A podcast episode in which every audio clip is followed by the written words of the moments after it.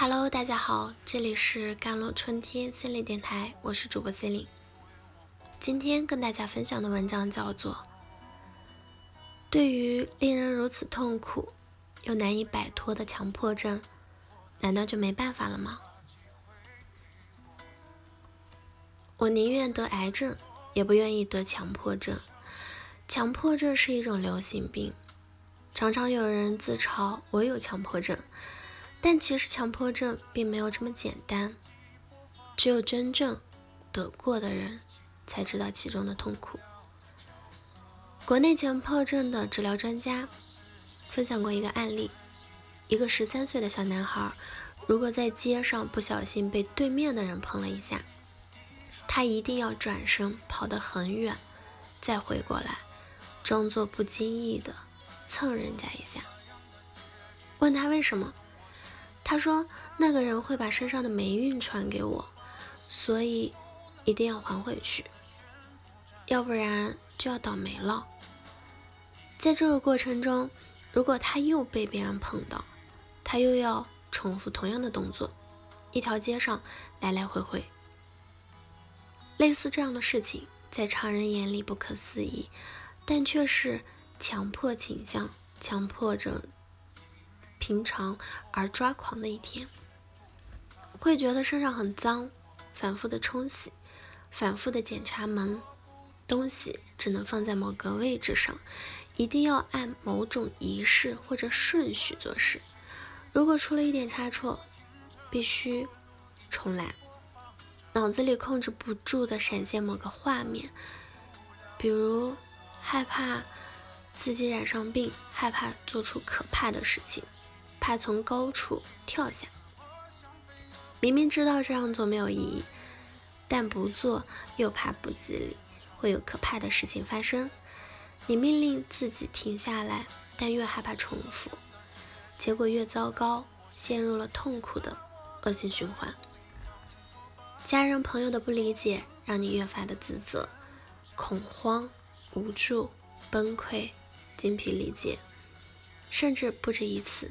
你觉得自己快撑不下去了。我试了很多种办法，总摆摆脱不了强迫症。强迫症像一把心灵的枷锁，很多人尝试了各种方法，仍然无法打开。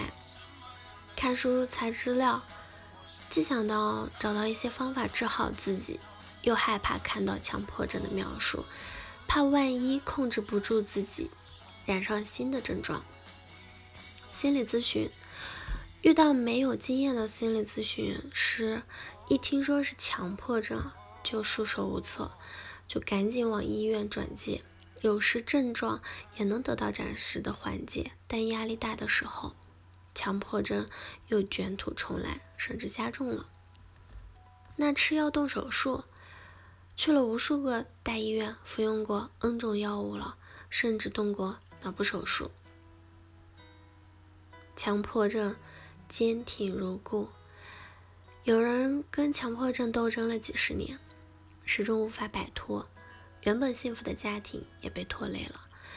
有人难以承受，引发抑郁、自残、自伤，更多人走在自杀的边缘，摇摇欲坠。那种痛苦和煎熬，像被判了无期徒刑。但何时才能刑满释放？出路？又在哪里？看不清。强迫症的出口到底在哪里？对于令人如此痛苦又难以摆脱的强迫症，难道就没有办法了吗？答案当时有的。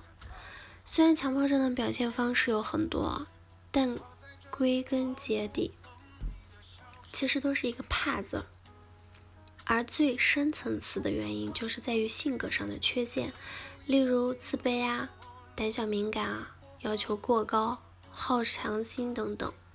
因此，治愈强迫的关键在于三步：先砍掉树干，就是害怕；顺势的剥落枝叶，各种的症状；最后再进一步挖根，改造性格。无数案例表明，强迫症是完全可以战胜的，即使是纠缠多年棘手的症状。类似的被治愈的案例还有很多。那么一次治愈之后，症状反复又该怎么办？